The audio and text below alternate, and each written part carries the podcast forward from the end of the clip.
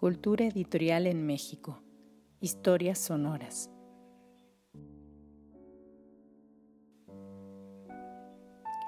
Cultura editorial en México.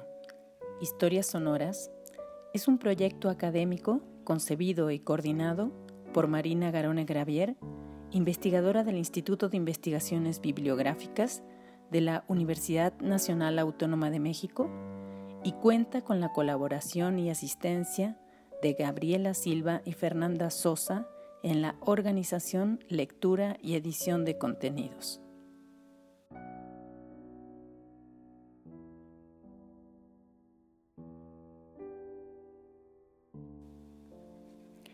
Les damos la más cordial bienvenida a una cápsula de Cultura Editorial en México, Historias Sonoras. En esta iniciativa nos proponemos ofrecer algunos fragmentos de historia, la historia de los editores y las editoriales, de los sellos y de las colecciones bibliográficas, de publicaciones periódicas y revistas culturales.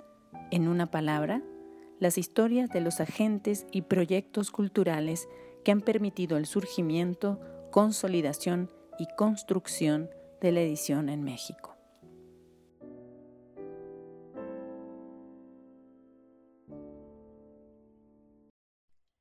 Colección Revistas Literarias Mexicanas Modernas del Fondo de Cultura Económica.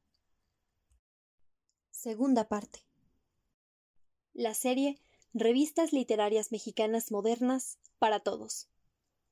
Ahora quisiera vindicar uno de los mayores logros de José Luis Martínez como director del Fondo de Cultura Económica. Y conste que en este rubro no fueron pocos. La publicación de la serie Revistas Literarias Mexicanas Modernas. En ese orden de ideas, más que del editor en general, me centraré en las ediciones facsimilares comprendidas en dicha serie. Estas, a mi juicio, estimularon y siguen estimulando nuevos acercamientos a la historia de nuestras letras. Más aún, el rescate de revistas apenas referidas, pero igualmente cardinales a la medida en que nutrieron el campo literario del siglo pasado, siquiera como contrapuntos de las publicaciones hegemónicas. Antes de entrar en materia, me gustaría trazar el derrotero de este proyecto en la vida y la obra de don José Luis. En sus artículos y conferencias de los años cuarentas, la trascendencia de las revistas literarias en la configuración de la historia de la literatura mexicana asomaba con profusión, y acaso con desesperado ahínco. Primeramente, en Literatura Femenina, 1943, en un aletargado México todavía secuestrado por el obrerismo cultural, la plástica monumental y la narrativa de corte revolucionario, Martínez pondera no solo a las herederas de Virginia Woolf, sino una publicación hecha exclusivamente por mujeres, la pujante revista Rueca, comandada por Carmen Toscano. En un artículo posterior, dedicado a Ignacio Manuel Altamirano y la trascendencia de su obra en la consolidación de la literatura nacional, El Renacimiento y su tiempo, 1947, Martínez explica la función de las revistas literarias de México durante el siglo XIX. Asimismo, señala que para mediados del XX, aquel era el periodo más estudiado de las letras mexicanas. Este logro, que investigaciones recientes han venido a empañar, desmerecía por la laguna documental apenas percibida por los investigadores de la época. Como diría Martínez, faltaba consultar las publicaciones periódicas, que acaso por su misma humildad, por su carácter transitorio, son las más reveladoras de la vida literaria de México a partir de los primeros años del siglo XIX. Los libros, de escaso tiraje y menor circulación, apenas representarían una cara de la moneda, las revistas la otra luz y sombra de un proceso que hoy por hoy recibe una atención inédita.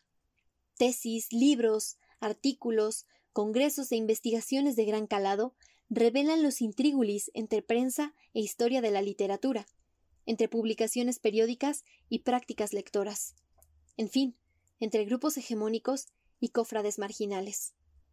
Durante el siglo XIX, que algún libro alcanzara el plomo de las imprentas no necesariamente respondía a criterios de calidad estética.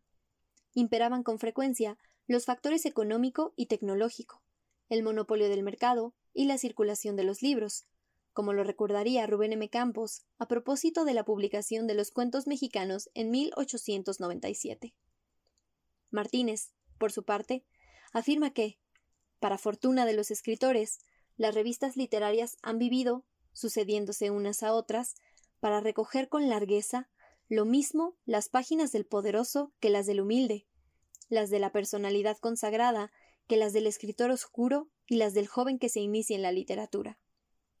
Así, la pobreza material de los escritores decimonónicos generó una riqueza documental que democratizaba no únicamente los costos de tal o cual publicación entre suscriptores y colaboradores, sino las páginas de muchos experimentos, cuyo paradigma encarnaría en El Renacimiento, 1869. Las revistas, podría decirse, han representado y representan el pulso vivo de nuestras letras. La inquietud por esta carencia en la historiografía literaria también se halla manifiesta en el artículo Las revistas literarias del romanticismo mexicano, 1948, texto al que le sigue una somera revisión de las revistas Letras de México y El Hijo Pródigo, enero del 49. Más contundante resulta, sin embargo, el denominado Misión de las Revistas Literarias de México, en abril del 49, donde Martínez acrisola sus tanteos previos y refuerza su convicción de que las letras nacionales deben su vitalidad a la indigencia de las empresas editoriales, donde las revistas y su perentoriedad intrínseca adquieren un mayor peso. Lo trágico, sentenciaba Martínez, son cada vez más de difícil acceso. Si a esto se agrega que las colecciones completas de revistas literarias escasean, generalmente alojadas en universidades extranjeras, o mutiladas, o encarecidas por los libreros del viejo. Además del desdén de la crítica que las esquiva con el riesgo de modelar panoramas incompletos, la lección resulta desoladora. Ahí está ciertamente nuestra literatura viva, pero que nunca, hasta hoy, hemos visto reimpresa y estudiada. Debo subrayar, por último, que en revistas literarias 1900-1949, Martínez dedica entradas a la mayoría de las revistas que configurarán el catálogo de revistas literarias mexicanas modernas, excepto Revista Nueva, Escala y Nuestro México. Con el afán de zanjar esta carencia, a principios de 1979, el sueño se materializa, como parte del proyecto editorial de José Luis Martínez, empiezan a salir de las prensas del Fondo de Cultura Económica los primeros facsímiles de esta literatura viva, ahora sí, accesibles especialistas y aficionados.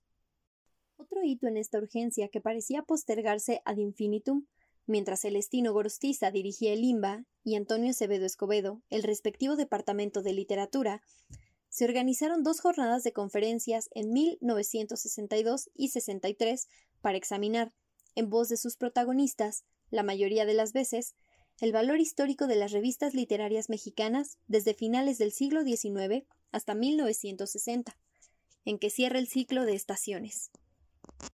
En el 63 y 64 aparecen las revistas literarias de México, primera y segunda series, en el programa editorial de Limba. Hacia 1963, Humberto Batis se encontraba preparando los índices y el estudio de El Renacimiento, cuya edición facsimilar habría de coincidir en 1979 con las impulsadas por Martínez. En otra curiosa coincidencia, Batis daría la bienvenida a la colección Revistas Literarias Mexicanas Modernas sin alaraca, ni bombos, ni platillos. José Luis Martínez ha iniciado ya la edición facsimilar de las principales revistas literarias de México en la primera mitad del siglo XX, aunque medio siglo, El Espectador y Revista Mexicana de Literatura se adentran incluso en los sesentas. Serán volúmenes de 400 o 500 páginas en formatos de 33 por 22 y 23 por 16 centímetros. Los primeros tres volúmenes se encuentran ya en venta. Gladios y la nave. San Ed Ankh y Revista Nueva. Pegaso. Y los subsecuentes aparecerán dos volúmenes cada mes. Para mayores informes, dirigirse al fondo. Yo, por mi parte, He visto en la imprenta universitaria los preparativos para reproducir también facsimilarmente El Renacimiento, 1869. La revista de Altamirano. Algo logré con mi fugaz paso, un año exactamente, por la dirección del Centro de Estudios Literarios. Esta nota de Batis, sin embargo, tiene toda la traza de un mal augurio para ciertos títulos que rebasan la primera mitad del siglo XX, porque ni medio siglo, ni Revista Mexicana de Literatura, ni El Espectador formaron parte del catálogo de la novedosa colección dirigida por Martínez. Peor aún, estas tres revistas siguen a la espera de que un curioso lector por lo menos las localice completas en algún archivo o biblioteca. El propósito de la colección iniciada por el entonces director del Fondo de Cultura aparece reproducido en la cuarta de forros de todos los ejemplares impresos. De acuerdo con los pies de imprenta, entre 1979 y 1987 en los términos siguientes. Revistas Literarias Mexicanas Modernas es una serie publicada por el Fondo de Cultura Económica con el propósito de poner nuevamente en circulación, en ediciones facsimilares, las principales revistas literarias aparecidas en México en la primera mitad del siglo XX. De esta manera, el curioso lector y el estudioso de nuestras letras tendrán a su alcance este sector de la literatura nacional de acceso tan difícil y de tanto interés documental. Con el objeto de facilitar su consulta, cada revista va precedida por una presentación y una ficha descriptiva, y cada volumen va provisto de un índice de autores. En general, los facsímiles conservaron las dimensiones originales de las revistas. Sin embargo, no siempre se reprodujeron las portadas, o cuando así se hizo, se imprimieron en el mismo tipo de papel que el de los interiores, y como ocurrió en todos los casos, mediante la técnica de alto contraste en blanco y negro, a expensas de las imágenes a color de las pastas en cartoncillo que, por ejemplo, presentaban los ejemplares de El Maestro, o las portadas en color y en couché de los contemporáneos o El Hijo Pródigo. De esta manera, se sacrifica también la impresión a dos tintas de las portadas de México Moderno o Ulises. Se aplaude, por el contrario, que el editor haya conservado los índices originales, cuando así se presentaba, la publicidad de librerías, revistas, editoriales, tiendas, etc.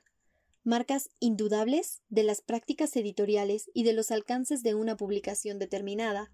Para evitar su dispersión o para ahorrar un procedimiento y dinero, los suplementos de poesía de Tierra Nueva, en papel satinado, aparecen encuadernados al final de cada número.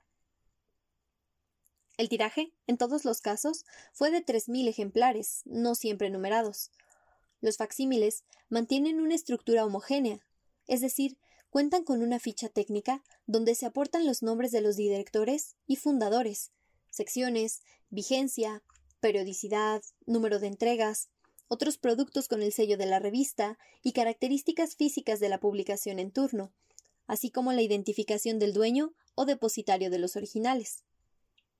Los facsímiles de la serie también contienen un apartado de presentación que puede ir desde un escueto pero iluminador texto sin firma, atribuible a Martínez, como ocurre en los casos de Pegaso, Revista Nueva, Vida Mexicana o Nuestro México. Otras recuperan el testimonio de sus protagonistas, Verbigracia, Arte o La Falange, cuyas presentaciones corresponden a pasajes de El hombre del búho y Tiempo de arena de González Martínez y Torres Bodet, respectivamente. Unas más se sirvieron de fragmentos de las mencionadas conferencias convocadas y luego publicadas por el IMBA en las dos series de Las Revistas Literarias de México, Gladios San Ed Anc, México Moderno, El Maestro, Barandal, Taller, entre otras. Asimismo, pueden referirse a algunos casos anómalos en este sentido. El primero, Taller concentra una decena de presentaciones de fuentes heterogéneas, testimoniales y críticas. Y, el segundo, contemporáneos. Cuenta nada más y nada menos con 53 presentaciones. Por el contrario, el suplemento de Pegaso, también anómalo por su carácter suplementario, únicamente contempla una advertencia. La publicación de estos cinco números de Pegaso, que se desconocían, complementan la edición de los 15 primeros números en un volumen anterior de esta serie Revistas Literarias Mexicanas Modernas.